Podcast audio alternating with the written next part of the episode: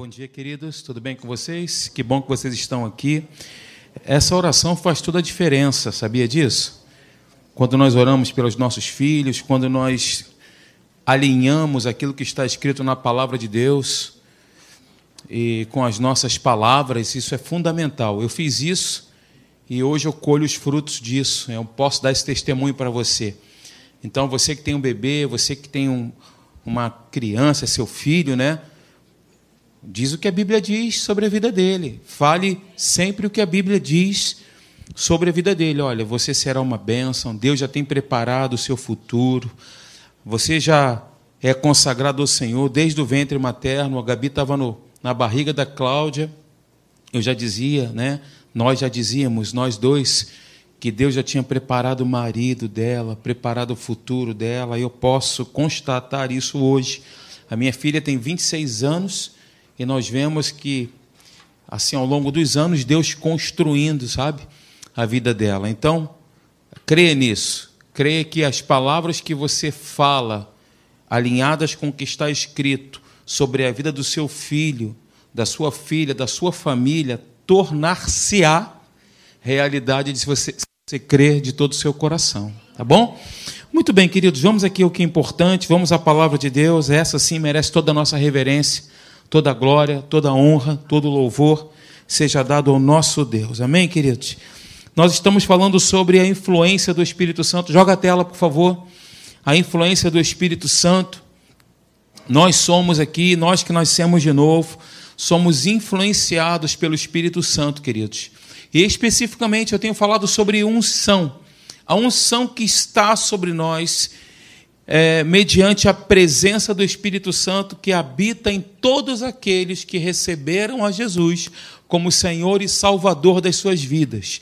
Né? É um pacote. Eu nasci de novo, recebi o Espírito, consequentemente fui ungido. Eu falei no último encontro que unção, virtude, poder, Espírito, Espírito Santo, a mão do Senhor, tudo isso são sinônimos referindo-se ao poder do Espírito Santo que nos envolve. Veja, tem um texto aí que está em 1 João capítulo 2, versículo 20, em tela, que diz: "E vós, João estava escrevendo à igreja de Jesus, né? E ele disse: "Vós possuís unção que vem do santo. Todos tendes conhecimento." Está se referindo ao Espírito Santo. Então você pode colocar a mão sobre o teu coração e agradecer a Deus, dizendo: Senhor, muito obrigado, porque eu sou ungido pelo poder do teu Espírito. O teu Espírito habita em mim. Eu sou ungido com óleo fresco. É isso aí, queridos. Então, olha, eu falei no último encontro que nós temos acesso a esse poder, que é o Espírito Santo que é a unção através do novo nascimento e do batismo no Espírito Santo. Então, eu e você, nós precisamos compreender o, o, o, seu papel, o nosso papel e as suas particularidades para que nós possamos operar com eficácia debaixo dessa inspiração, debaixo dessa influência, ok? Bem, no Antigo Testamento, essa palavra, unção, ela era usada né, para ungir os reis, o tabernáculo, os utensílios do templo, os profetas, os juízes, e falava de algo que era preparado para uma missão, algo que era capacitado para realizar uma coisa boa para Deus. Salmo 92, versículo 10 diz assim: que Davi, ele disse, né, olha, derramas sobre mim o óleo fresco. Óleo também na Bíblia fala do Espírito Santo. Já em, em 2 Coríntios capítulo 1, versículo 21 e 22 diz: "Mas aquele que nos confirma convosco em Cristo, aquele que nos confirma convosco em Cristo e nos ungiu é Deus." Deus nos ungiu, que também nos selou e nos deu o penhor do seu espírito em nosso coração. Nos textos acima, nesses textos, nesse texto que eu acabei de me referir, nós vamos observar a conexão da palavra ungiu com o Espírito Santo e com o poder de Deus. Abra, por favor, a sua Bíblia, se você tem. Lucas capítulo 4, versículo 18 e 19. Por favor, abra aí comigo. Lucas capítulo 4, versículo 18 até o versículo 19. Nós somos os irmãos de Bereia. Crentes de Bereia são aqueles que ouvem e conferem aquilo que está sendo dito. Ok? Veja o que, que diz o texto. O Espírito do Senhor está sobre mim, pelo que me ungiu. Qual o objetivo? Ele está dizendo: para evangelizar os, po os pobres, enviou-me para proclamar libertação aos cativos e restauração da vista aos cegos, para pôr em liberdade os oprimidos e apregoar o ano aceitável do Senhor. Todas estas finalidades não seriam realizadas se Jesus não fosse ungido, capacitado, influenciado pelo Espírito Santo. Em Atos capítulo 10, versículo 38, é um texto que nós citamos muito aqui na, na, na igreja, diz assim: Como Deus ungiu, capacitou, influenciou a Jesus de Nazaré com o Espírito Santo e com poder, veja, o qual andou por toda parte, em todos os lugares, fazendo o bem e curando a todos os oprimidos do diabo, porque Deus era com ele. Isso só aconteceu porque, primeiramente, Jesus foi ungido, influenciado, capacitado pelo poder do Espírito Santo para que pudesse realizar a missão e a obra que Deus o havia confiado. Ok? Em Lucas capítulo 4, nós vemos que Deus ungiu Jesus para um objetivo. Então, baseados aí nesse texto e também em outras passagens que eu vou falar para vocês, nós podemos dizer que a unção, que essa capacitação, que essa influência, que esse poder, que essa virtude é uma doação especial do Espírito Santo. Primeiro, segundo, é um revestimento de poder para o serviço. Gente, nós temos uma obra em comum. Todos nós aqui, nós fomos chamados para realizar algo para Deus. Todos nós aqui, sem exceção, fomos chamados para fazer algo para Deus. Você não foi criado sem um propósito, sem um objetivo na sua vida. Deus ele criou você com um objetivo, com um propósito. Aliás, você é o próprio propósito de Deus. Além de ter algo, uma missão a ser cumprida, você mesmo, na pessoa, na sua pessoa, na sua singularidade, quem você é, Deus te chamou para fazer algo. Você sabia disso? Se você não sabia, fique sabendo porque a Bíblia diz isso. Você não está aqui por acaso, passeando nesse mundo, veraneando nesse mundo, vivendo como as pessoas comuns vivem. Elas acordam, trabalham, dormem e assim a vida vai seguindo seu rumo. Não. Nós fomos criados com uma meta, com um objetivo. Deus te criou para isso. E falando sobre a unção, ela, ela é um elemento divino que tem um objetivo, que é para cumprir uma missão. Então, vem aqui comigo, ó, na tela, quem está ligado aí? A unção, ela transmite a habilidade divina, que é algo que só pode vir de Deus, para fazer as coisas de Deus. Nós somos capacitados por Ele. Não tem como nós realizarmos algo para Deus sem recebermos dele habilidade para realizar e capacitação para fazê-lo. Então vem comigo aqui de novo. Está piscando aqui o monitor toda hora, depois a gente tem que dar uma olhada nisso, tá? A unção transmite habilidade divina para o cumprimento da missão confiada por Deus. Então, ela, ela também é mencionada na Bíblia, como eu falei no início aqui da nossa mensagem, como o poder de Deus. Nós vemos isso muito no, no Antigo Testamento. A mão do Senhor estava sobre Fulano, a mão do Senhor estava sobre Beltrano. Isso significa que existia sobre ele um poder, uma habilidade extraordinária para realizar algo. Uma habilidade acima do normal, do ordinário, é o extraordinário é o milagre, é a impossibilidade acima da possibilidade. Isso só acontece mediante o poder de Deus concedido a cada um de nós na pessoa do Espírito Santo. A Bíblia diz que Jesus ressuscitou dos mortos pelo poder, pela unção do Espírito Santo. Foi o Espírito de Deus que ressuscitou a Jesus dentre os mortos. E aí, queridos, para que serve a unção? Eu estou relembrando. Não estou com pressa, não vou correr. Vou seguir aqui que o Espírito Santo está colocando no meu coração. Vamos lá. Para que serve a unção? Qual é o objetivo dela? Via de regra, a unção representa a presença do Espírito Santo capacitando alguém para alguma coisa. Já falei aqui. Veja, Isaías 61, versículo 1. Eu amo demais esse texto, porque Jesus também falou desse texto em Lucas 4, falando sobre ele mesmo. E esse texto ele se aplica a você, querido, querida. Esse texto você pode colocar na primeira pessoa, pode incluir o seu nome e dizer assim, ó, irmã, é, você pode, faz de conta que eu sou você, tá, Zilda? Tá bom? Zilda! É melhor Egídio, né? Egilson, né? É melhor Egilson do que Zilda, né? Egilson, o Espírito de Deus está sobre você, porque o Senhor te ungiu. Nós podemos colocar esse texto na primeira pessoa. O Espírito do Senhor Deus está sobre mim, porque o Senhor ele me ungiu para fazer todas essas coisas aí. E a unção no, Novo, no Antigo Testamento, a unção no Antigo Testamento, Deus estabelece na vida do homem para que o homem também possa cumprir alguma coisa. Veja, Salmo 92, versículo 10, diz aí, ó: Tu Deus derrama sobre mim o óleo fresco.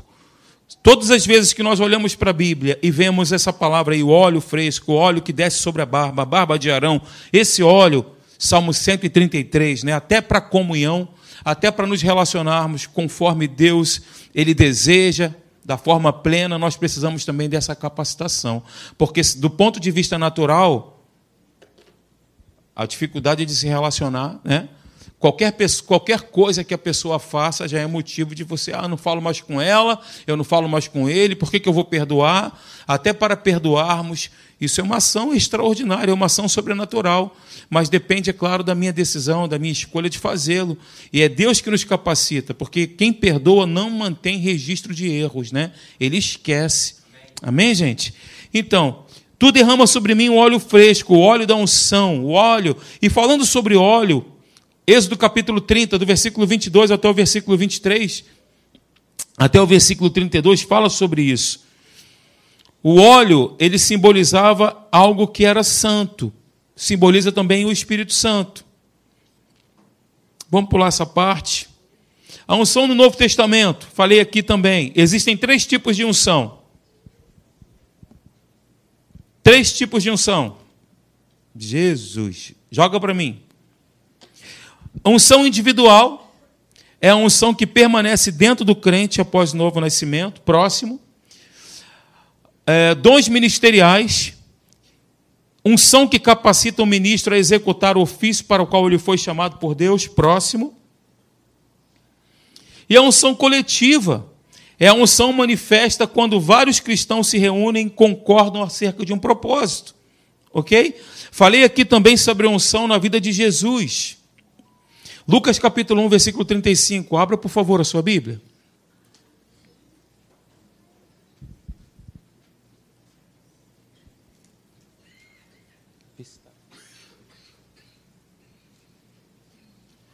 Lucas 1, 35.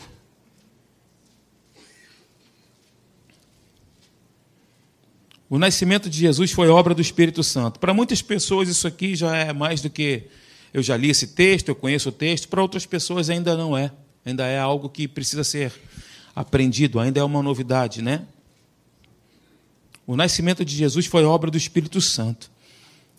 Lucas 1,35 diz aí: Descerá sobre ti o Espírito Santo, e o poder do Altíssimo te envolverá com a sua sombra. Assim, queridos, como obrigado, assim como o novo nascimento de Jesus, aliás, assim como o nascimento de Jesus foi obra do Espírito Santo, o novo nascimento também o é. Quando nós nascemos de novo, isso é uma obra do Espírito Santo. Jesus ele foi ungido aos 30 anos de idade no batismo. Viram algumas páginas aí, Lucas capítulo 3, do versículo 21 até o versículo 23. Me acompanha no texto? Mateus, Marcos, Lucas e João. Lucas 3, do versículo 21 até o versículo 23.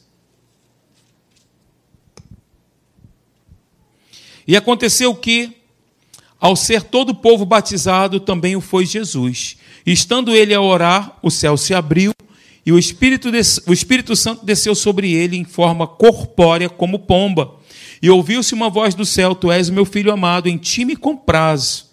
Cristo foi ungido com o Espírito Santo para cumprir o seu ministério na terra. Com 30 anos ele começou a sua jornada.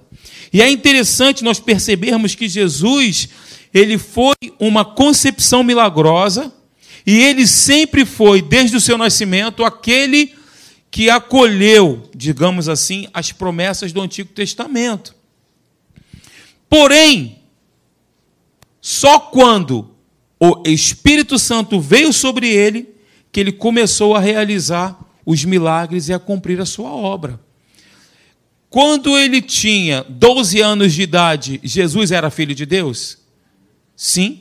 A Bíblia diz que ele estava no templo lá com os principais, com aqueles ministros ali, ele estava no templo e as pessoas se surpreenderam com e sabedoria de Jesus. Ele era filho de Deus. Aos 29 anos ele era filho de Deus? Sim. Só que com 30 anos ele começou o seu ministério, depois que ele foi ungido por Deus. Não antes. Operando então, Jesus operou como homem ungido, e não como Deus, que ele era antes do seu nascimento. Sendo assim, queridos, o Espírito Santo o capacitava a cumprir a sua obra humana. Em Lucas capítulo 4, vire mais uma página, versículo 18. Ele dá esse testemunho falando que o Espírito de Deus estava sobre ele. Aí no versículo 21, veja o que, que diz. Ele falou o seguinte: Hoje se cumpriu a escritura que acabais de ouvir. Ou seja, após o batismo dele no Rio Jordão por João Batista, após ter sido selado pelo Espírito Santo. Ele foi ungido para fazer algo, para fazer as obras que ele realizou. Amém, gente? Agora, se ele estivesse ministrando como Deus, ele não teria necessidade de ser ungido. Então ele foi ungido como homem, ele estava na terra como homem. Por isso houve a necessidade de ser ungido. Filipenses Filipenses capítulo 2, versículo 7 diz, ó. Filipenses 2, 7 diz: Antes a si mesmo se esvaziou, assumindo a forma de servo, tornando-se em semelhança de homens e reconhecido em figura humana. Ele se esvaziou da sua glória. E eu dei o conceito aqui, essa palavra esvaziar-se significa tornar vazio, privar de força, tornar vão, inútil, sem efeito. Tudo isso ele aconteceu com Jesus. Meu Deus. Ele era tão filho de Deus antes dos 30 anos como depois. Porém, ele só começou a realizar os milagres e curas após o batismo. Agora vamos falar sobre a unção no homem recriado, que é o nosso caso. Todo aquele que crê em Jesus tem uma unção dentro dele. Tá, tá indo bem. Passou não? Tá. Todo aquele que crê em Jesus tem uma unção dentro dele. Pois o Espírito Santo passa a habitar no homem que nasce de novo. Você nasceu de novo? Você, aonde você vai, você carrega a presença de Deus contigo. Seja onde for, em que lugar você estiver. De repente, não o lugar que você gostaria de estar, mais apropriado, mas ainda assim você tem permanentemente a presença do Espírito Santo em você. Romanos 8, 9 diz: Vós, porém, não estáis na carne, mas no Espírito. Se de fato o Espírito de Deus habita em vós, e se alguém não tem o Espírito de Cristo, esse tal não é dele. 1 Coríntios capítulo 3, versículo 16. Não sabeis que sois santuário de Deus e que o Espírito Santo habita em vós? O Espírito de Cristo é o Espírito Santo. E o simples fato de termos o Espírito dentro de nós significa que nós somos ungidos por Ele. Muitas pessoas acreditam que a unção está sobre um grupo seleto de pessoas, somente os pastores, ou somente aqueles, né, uau, mais proeminente, proeminentes, digamos assim. Não, queridos.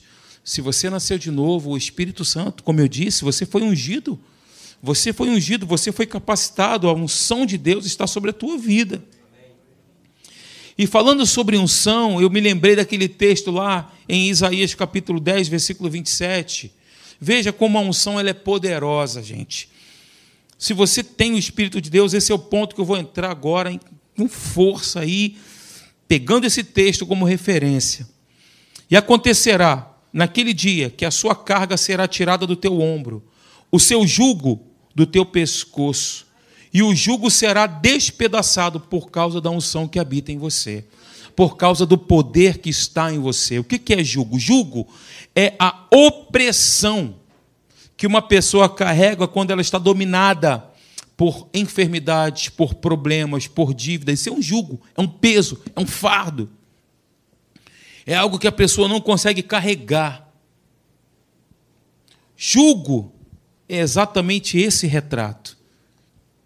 O jugo da enfermidade ou de qualquer coisa que o inferno queira impor sobre a, sobre a vida das pessoas, com base nesse texto, é despedaçado, é quebrado por causa do Espírito Santo, da unção que reside em nós.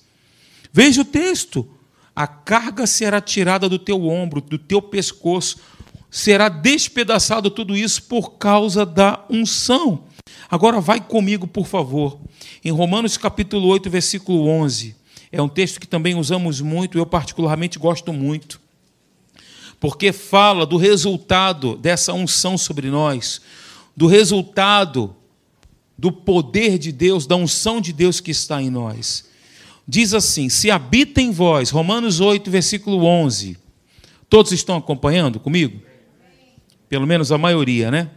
Se habita em vós o espírito daquele que ressuscitou a Cristo dentre os mortos, diga: o Espírito Santo habita em mim. Não é uma condição, é um fato, é uma verdade. Ele habita em mim. Se habita em mim, esse mesmo Espírito que ressuscitou a Cristo Jesus dentre os mortos, qual é o resultado? Ele vivificará também o vosso corpo mortal. Ele vai quebrar o jugo da enfermidade. A unção, o poder do Espírito, quebra o jugo da enfermidade.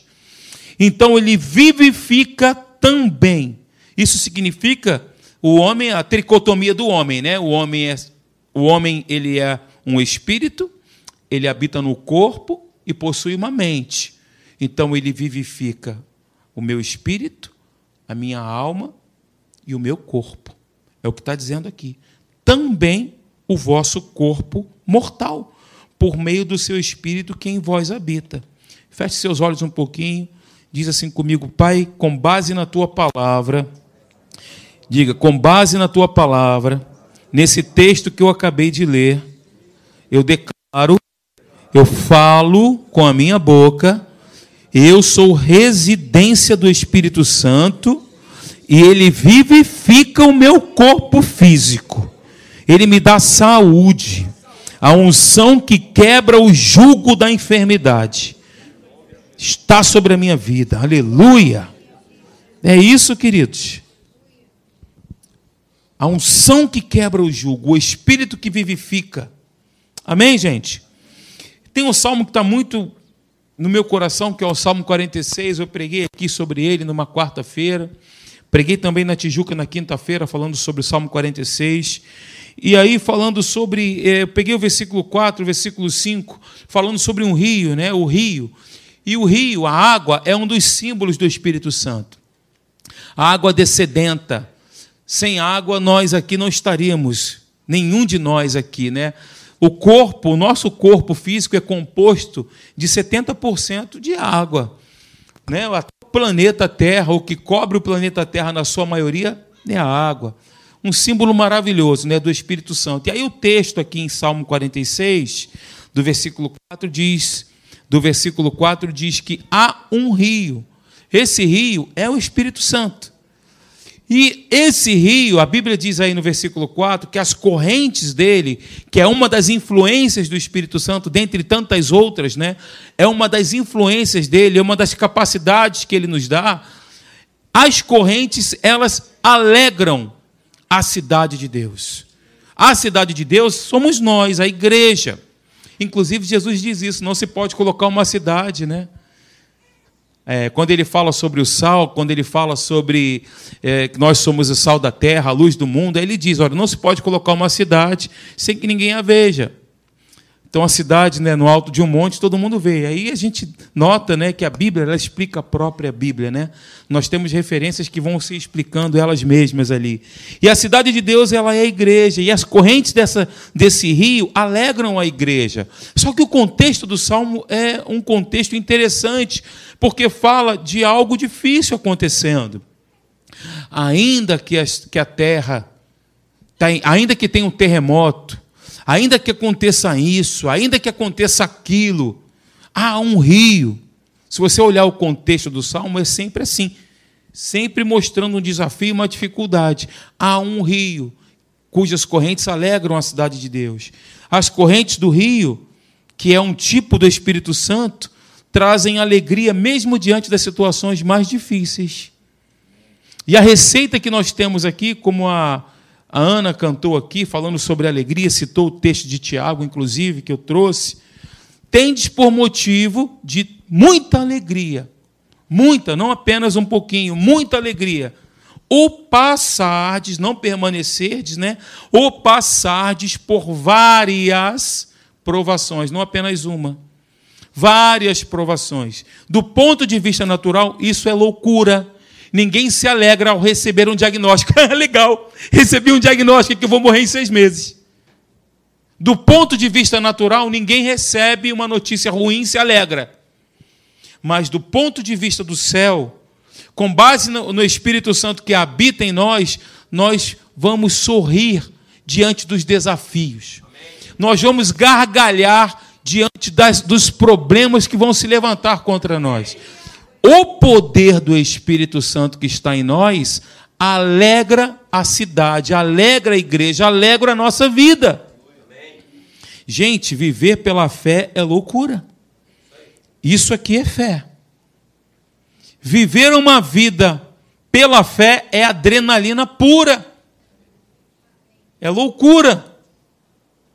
Mas foi o caminho que Deus proporcionou para nós, para que nós lá na frente pudéssemos obter aquilo que ele já preparou no mundo do espírito no céu para nós, que é a vitória, queridos.